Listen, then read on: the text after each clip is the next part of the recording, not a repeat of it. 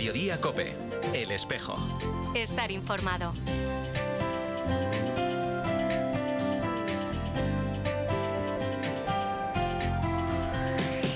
La 1 y 33 minutos, ¿qué tal? Bienvenidos al Tiempo del Espejo en Mediodía Cope en este 27 de octubre. A esta hora, como cada viernes, te cuento la actualidad de la Iglesia de Madrid, el saludo de Mario Alcudia. Hay una realidad convulsísima, hay una tensión enorme y yo creo que tendríamos que, con un poquito de sosiego, el preguntarnos qué está pasando ¿no? y cómo también vamos a afrontar estas consecuencias y cómo podemos, mm, de alguna forma, la humanidad, cada uno ponernos en, en actitud de pacificación hacia esa realidad.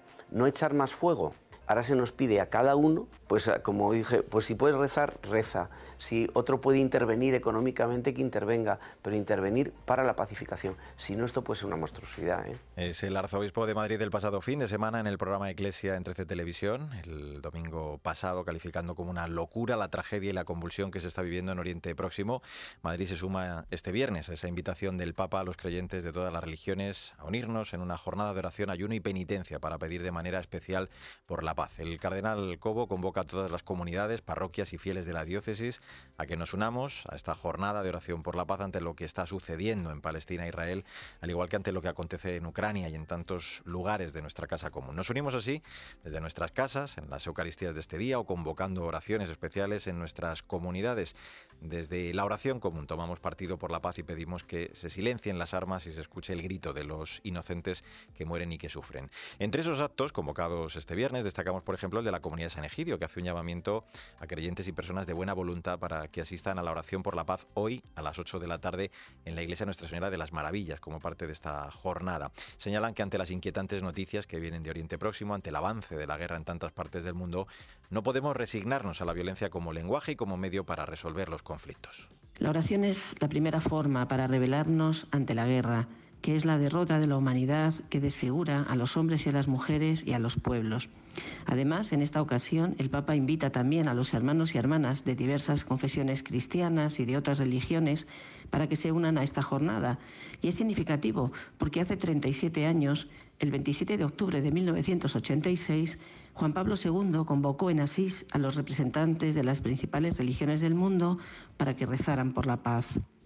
La comunidad de San Egidio, con fidelidad y con perseverancia, reza siempre por la paz todos los últimos viernes de mes, sabiendo que la oración es una fuerza débil pero poderosa. Pues precisamente, y muy en relación con todo ello, como comentaba la responsable de la comunidad de San Egidio, Madrid, Iscar Espigares, para conmemorar ese encuentro de oración por la paz convocado por el Papa San Juan Pablo II en 1986 en Asís, en el que participaron personalidades de diferentes religiones. Este domingo a las 6 de la tarde también se va a celebrar un nuevo encuentro interreligioso por la paz en ese espíritu, el de Asís, organizado por la Basílica de San Francisco el Grande, con el lema por una paz desarmada, convocado por el Arzobispado de Madrid y la familia franciscana que va a presidir el obispo auxiliar de Madrid, Monseñor Juan Antonio Martínez Camino. Pues así hemos llegado a la 1 y 36 minutos. Ahora lo que hacemos es hablar de otros asuntos de la actualidad de esta Iglesia de Madrid en este espejo en mediodía, COPE en este cuarto y último viernes de octubre. Vamos a comenzar el repaso a la vida de nuestra archidiócesis. A esta hora se está clausurando el acto convocado por Caritas Madrid con motivo del Día Internacional de los Mayores, que se ha celebrado en el Centro de Estudios Sociales de la entidad con el lema Tejiendo redes con y para las personas mayores, dirigido a todos los agentes de la Iglesia que acompañan a esta realidad, la Administración también y ONGs que trabajan en este ámbito. La jornada la ha inaugurado el Arzobispo de Madrid, el Cardenal José Cobo. Esta jornada es para celebrarlos es para reconocerlos y también para hacerlos partícipes del futuro. Yo creo que ahora mismo no es, una, no es un colectivo a, excluir ni a, ni a, olvidar. Y también para unir fuerzas, que esto también hacemos en la Iglesia de Madrid, unir fuerzas entre distintas vicarías e instituciones, pues para reconocer, para atender y para valorar este don que tenemos ahora mismo entre nosotros. Por eso es una jornada de alegría también y de visibilización de esta gran realidad. Vamos con más asuntos. También el arzobispo de Madrid presidía ayer el encuentro eh, celebrado en el aula Pablo Domínguez de la Universidad Eclesiástica San Damaso, acto de homenaje al cardenal Carlos Osoro, organizado por el Centro Universitario en agradecimiento a quien fuera su gran canciller. En su intervención, el cardenal Osoro daba gracias a la diócesis de Madrid. He sido tremendamente feliz, regalando lo que yo sabía y podía. Sé que habré tenido muchísimos momentos en los que seguro que me habré confundido, pero también es verdad que nunca, nunca tengo conciencia, y lo digo delante de Dios y delante de vosotros, de haber guardado absolutamente nada para mí. He querido dar todo lo que sabía, lo que tenía y lo que podía, pues con todas mis fuerzas, en donde está. Pero sobre todo gracias también en estos momentos a, Madrid y a la Diócesis de Madrid, donde he estado estos últimos años y donde he sido feliz el Salón de Actos del Seminario Conciliar acogerá mañana a mediodía el acto de presentación de la antología Homenaje La Iglesia del Señor, publicada con motivo de la concesión del Premio Humanidades de la Paz y la Concordia precisamente al Cardenal Carlos Osoro, organizado por la Asociación Cultural Proyecto Nacional de Cultura Granada Costa. Vamos con otros asuntos. El próximo miércoles la Iglesia conmemora la fiesta litúrgica de Todos los Santos y al día siguiente la de los fieles difuntos. Las sacramentales dependientes de la Archidiócesis, San Lorenzo, San Sebastián Mártir, San Isidro y San Justo, van a tener estos días horarios especiales con el fin de facilitar el acceso de los ciudadanos a los recintos para que puedan acercarse a rezar y honrar a sus muertos. Por cierto, que la Catedral de la Almudena acogerá el jueves, el 2 de noviembre a las 7 de la tarde, una misa solemne presidida por el Cardenal Cobo, aplicada por todos los difuntos, en especial por los obispos de la diócesis fallecidos. Y vamos con otro asunto más. Te cuento que el próximo 9 de noviembre vamos a celebrar un año más la fiesta de nuestra patrona, la Virgen de la Almudena, con un amplio programa de actos en su honor esta ocasión la fiesta cobra, si cabe, algo más de importancia porque coincide con el 75 aniversario de la coronación canónica de la Virgen, un motivo de gran alegría. Por cierto, que la ofrenda floral este año va a ser algo más larga, más extensa en el tiempo, del 7 al 9 de noviembre. Todo eso hace necesario la presencia de más voluntarios, como nos cuenta su responsable, Ángel Luis Caballero. Vamos a duplicar el tiempo de ofrenda de los colegios, pues lógicamente necesita ayuda para organizar todo eso para poder llevar el orden, para hacer lo posible y sobre todo con la ofrenda que es solidaria, para también canalizar todos los alimentos que siempre se tienen, que ahora hacen mucha falta digamos, para los más necesitados de Madrid. Con lo cual, pues estamos hablando de casi unos 400 voluntarios. Y un apunte más, el coro de la Catedral de la Almudena comenzó su andadura al mismo tiempo que el templo, hace 30 años, y ahora busca nuevas voces que se quieran incorporar. Por esa razón se convoca a todos los interesados en implicarse en este grupo nuevo de voces, asistir a las pruebas. Las audiciones van a tener lugar hoy a las 7 y media de la tarde en la sala capitular de la Catedral. Bueno, pues así hemos llegado a la 1 y 40 minutos. Enseguida vamos a hablar del traslado ayer por la tarde de los restos de la Beata María de los Ángeles, Ginar Matí, mártir de la persecución religiosa del siglo XX al oratorio situado al lado de la capilla Cachito de Cielo, aquí en Madrid. Eh, te voy a contar ya todo esto con detalle en un instante en este espejo de Madrid, en medio de Cope. Síguenos en Twitter en arroba cope y en facebook.com barra cope.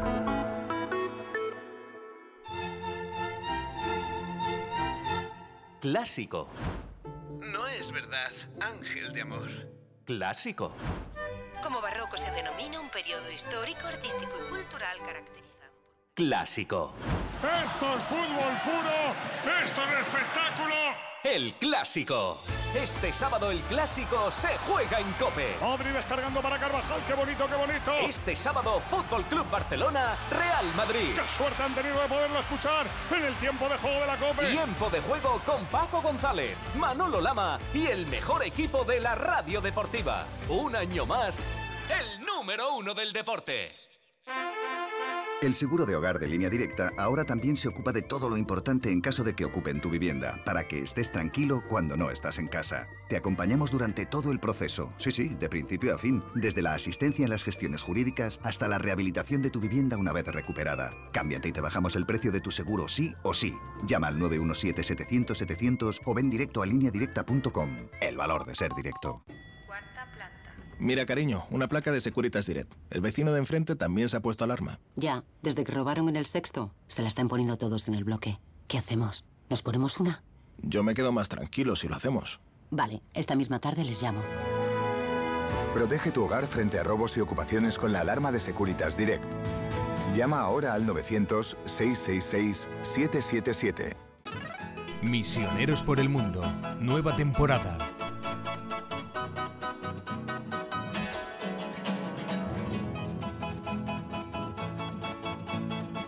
Paraguay, Puerto Casado. El viernes a las 10 menos 20 de la noche, en 13. En Mediodía Cope, El Espejo. estar informado.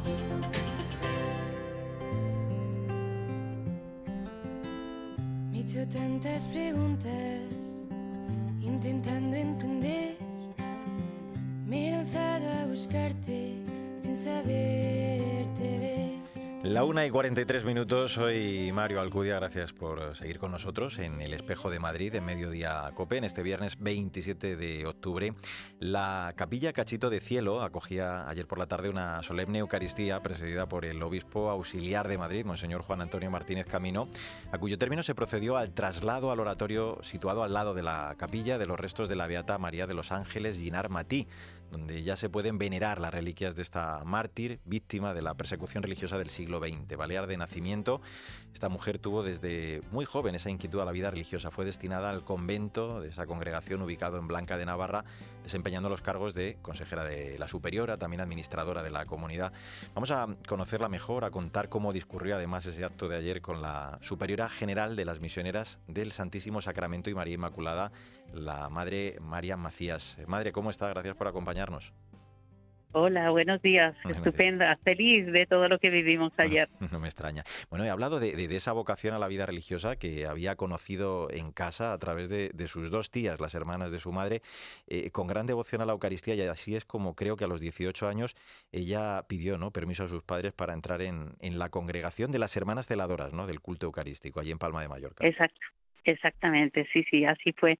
Ella desde muy pequeñita ya sentía como ese deseo, ¿no? De, de entregarse y, y, efectivamente, muy jovencita, empezó a conocer esta fundación que, que llevaba poco tiempo y el deseo de, de amar a Jesús en la Eucaristía y entregarse. Mm. Así es. Las hermanas celadoras del culto eucarístico, por si alguien no, no entiende por qué estamos hablando de ellas, eh, se fusionaron con ustedes creo en 2010, ¿no? después de un proceso de conocimiento y de, y de profundización ¿no? en, en sus carismas.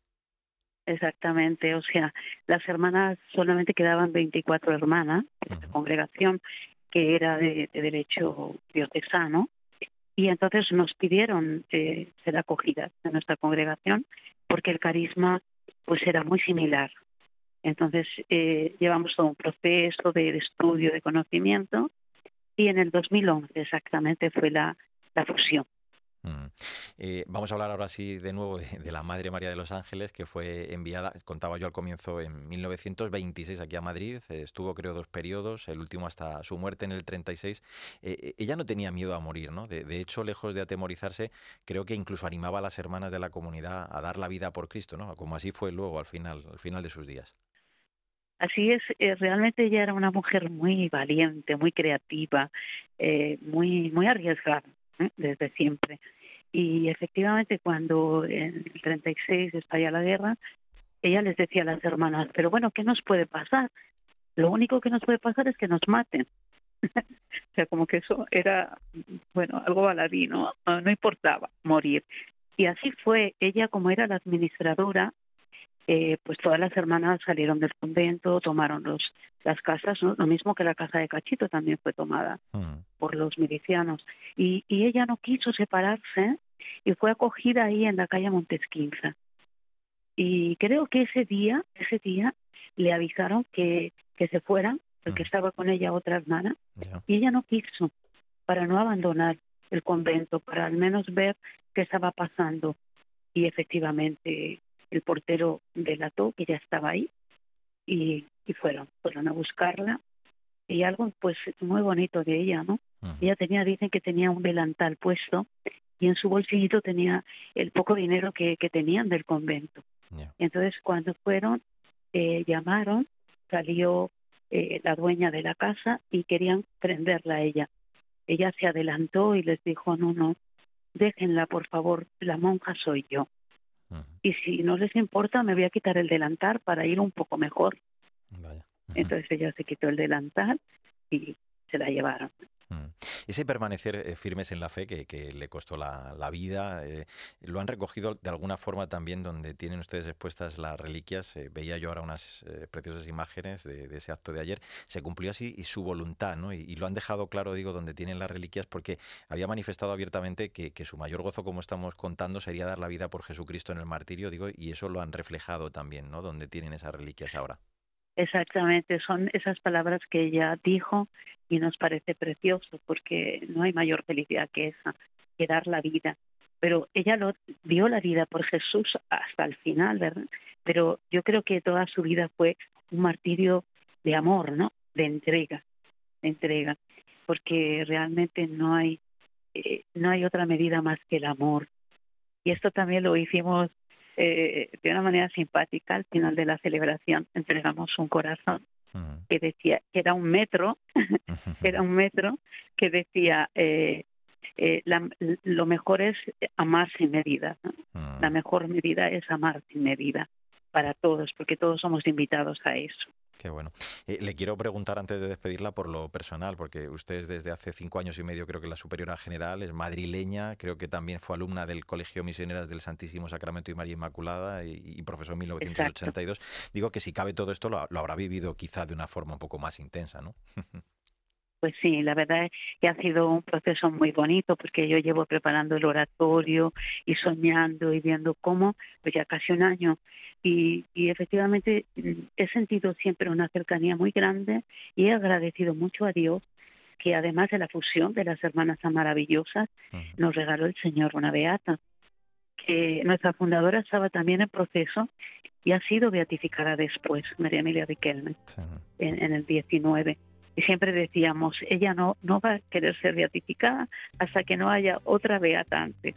Y así, es, así ha sido. Se ha cumplido. Entonces, estamos felices, estamos felices realmente. Qué bueno. Pues el domingo se van a cumplir precisamente justo 18 años desde que fue declarada beata por el Papa Benedicto XVI, quien recordó cómo ofreció su vida, como hemos contado, como expresión suprema de, amor a Cristo, una testigo heroica de la fe. Y sus restos, pues lo que hemos contado, descansan desde el jueves, eh, recordamos, en el oratorio situado al lado de la capilla Cachito de Cielo, aquí en Madrid. Madre María Macías, eh, superiora general de las misioneras del Santísimo Sacramento y María Inmaculada, gracias por atendernos y de nuevo enhorabuena. Un abrazo muy fuerte. ¿eh? Un abrazo, muchas gracias. Pues así hemos llegado a la una y 50 minutos, recta final de este espejo de Madrid en mediodía COPE en este 27 de octubre. Buscas empleo, mandas currículums, una experiencia de mucho tiempo trabajando, pero cuando te preguntan la edad se acabó la, la encuesta. No, buscamos a alguien más joven, buscamos a alguien más joven. 100 veces, 200 veces, 300 veces y se acabó lo que ahorrabas, lo que tenías ahorrado y, y, a la calle. Ya no puedes pagar a la patrona en la habitación, no le vas a cargar con tus problemas a ella. A la calle. Es eh, Manuel, una de las personas que junto a otros muchos, pues como Rafael o María, ponían ayer rostro y voz eh, en el acto celebrado en el Centro de Atención a la Mujer Concepción Jerónima a las diversas situaciones de sinogarismo. Con 40 años tuvo que dejar de trabajar durante 10, como has escuchado, para cuidar de su madre enferma, era vigilante de seguridad. Y bueno, pues eso, 10 años fuera del mercado laboral, le hicieron complicado, le hicieron imposible el volver a encontrar empleo. De esta forma se presentaba así la campaña, digo, de las personas sin que organiza Caritas Madrid, que se coordina desde la red Faccian. Este año el lema Comparte tu red quiere incidir en la importancia de las redes de apoyo personales, familiares, sociales y laborales, bien para que una persona llegue a una situación de sin hogarismo o bien lo contrario, para que pueda salir de ella. Nos escucha y acompaña ya en este espejo de Madrid la presidenta de Facián, Susana Hernández. Hola Susana, ¿cómo estás? Hola Mario, buenos días, gracias. Hablamos de un problema cuyas cifras además van en aumento. Recordáis de hecho los datos ¿no? del INE del último año que muestra a 28.552 personas sin hogar. Eh, esto es un incremento del 24,5% en los últimos 10 eh, años. Por eso este año decís eh, con la campaña pues la importancia ¿no? de promover las redes de apoyo ¿no? como, como prioridad también ¿no? para prevenir la situación de calle. Sí, de hecho ese dato es solamente, es una encuesta del Instituto Nacional de Estadística y es solamente las personas que en ese momento estaban alojadas en un alojamiento colectivo, llámese albergue, llámese comedor. Es decir, que todavía el número es mucho más alto y creemos que, bueno, la red creemos que hay que ir un poquito más allá de la vivienda, que por supuesto es un elemento imprescindible para salir del sinogarismo, tener una vivienda adecuada, segura, que sea un hogar, pero tenemos que ir un poquito más allá porque lo que no podemos es tener gente viviendo en casa, pero al mismo tiempo pues en la calle o en un albergue o en una chabola, pero que, que no esté integrada en, en, la comunidad, ¿no? en la sociedad. Claro. Y llama la atención entre esos datos eh, este estudio ¿no? que habéis también realizado desde Facián con, con, respecto a las relaciones de apoyo, las situaciones de, de exclusión y sin hogarismo. Por un lado, digo, el, el, alto porcentaje, un 57%, más de la mitad, por tanto, de estas personas que dicen, Susana, tener un escaso apoyo social, ¿no? Eh, asociándose además, claro, el problema a niveles bajos, educativos y económicos, ¿no? Bueno, en general, una de las causas y consecuencias eh, de la exclusión es precisamente el aislamiento social, ¿no? la, la baja eh, cantidad y calidad de las relaciones, sean sociales, familiares, vecinales, y, y eso es un, al mismo tiempo es causa y consecuencia. ¿no? Uh -huh. Efectivamente, las personas a las que encuestamos para ese estudio nos decían que prácticamente no tenían a nadie a quien recurrir si tenían una necesidad o un problema y, y, que las que muchas de las que tenían a alguien a quien recurrir ese alguien era un profesional de alguna de las entidades con las que tenían relación no mm. y es muy triste muy triste que la sociedad no sea red también para estas personas no el, el, la red público privada de atención a personas sin hogar eh, por supuesto somos un, tenemos que ser red para estas personas eh, para lo más urgente, para lo más necesario, para iniciar procesos de inclusión, pero la inclusión tiene que ser en algo y ese algo es el resto, ¿no? La sociedad, la comunidad, el barrio, eh, la vecindad y si esa segunda eh, esa segunda inclusión o esa segunda red no funciona, no pensemos que la primera, que es esa atención directa, eh, va a ser milagrosa. Claro. Eh, al margen de esta red ¿no? en la que se insiste este año, eso mmm, lógicamente es muy importante, pero también eh, pues hay que recordar ¿no? el papel de las autoridades en todo esto. Ayer lo hacéis, eh, de hecho, en ese acto, ¿no? el, que todo esto también tiene que atajarse con políticas públicas eh, sin, ¿no? sin eximir digo, esa, esa responsabilidad también de las autoridades en todo esto. Para nada, o sea, nosotros, de hecho, el tercer sector siempre nos tenemos que considerar subsidiarios en relación a la administración, uh -huh. tanto local, autonómica como estatal. Y este es un problema que también repetimos mucho, no es un problema individual, es un problema social y por lo tanto nos corresponde a todos, ¿no? En primer lugar a las administraciones. En muchos casos las personas eh, que acogemos en nuestros centros pues eh, hacen buenos procesos, conseguimos bueno pues eso, ¿no? que, que empiecen un camino de, de, de mejora pero luego se encuentran con una realidad, un contexto que no ayuda a nada, ¿no? Pues una situación de la vivienda, en general en España, pero en concreto en Madrid, pues de unos precios desorbitados, uh -huh. no, no ya solo para alguien que a lo mejor cobre una pensión, sino incluso para alguien que sea miliurista, eh, trabajos precarios, de no llegar a fin de mes. Recordemos que el 16% de los trabajadores en España son pobres significa que aún trabajando no consiguen salir de la pobreza. Es decir, que efectivamente las administraciones tienen que construir políticas públicas que sean también red, ¿no? que sean uh -huh. eh, parapeto, escudo frente a situaciones sobrevenidas que a veces le ocurren a la gente y que si no existen, pues es que no hay no hay manera, ¿no? Por ejemplo, el ingreso mínimo vital claro. dentro de las personas sin hogar solamente llega a un 3%, ah. en muchas ocasiones porque no saben que lo pueden pedir, en otras porque creen que es que no van a tener derecho y en otras ya casi por puro por pura desesperanza de decir para qué es muy complicado, el trámite también no es sencillo, claro. para qué si no si al final no voy a poder llegar a, a que me lo concedan, ¿no? Entonces todo eso efectivamente ah. eh, es una responsabilidad de las administraciones. Pues con ello nos quedamos. Eh, recordamos, eh, comparte tu red, es el lema de la campaña de las personas sin hogar. Vamos a celebrar este domingo esta jornada y desde luego pues ese llamamiento importante para bueno pues eh, no marcar que estas personas no queden estigmatizadas de esa forma. Susana Hernández, presidenta de FACIA, muchísimas gracias como siempre por acompañarnos. Un abrazo fuerte. Muchísimas gracias a vosotros. Un saludo. Ahora Pilar García Muñiz sigue Mediodía Cope contando temas, historias y toda la información de este viernes, de este 27 de octubre. Nosotros volvemos en siete días con toda la actualidad de la Iglesia de Madrid en nombre de todo el equipo. Sandra Madrid, David Torrenova, el saludo de Mario Alcudia. Que te vaya bien.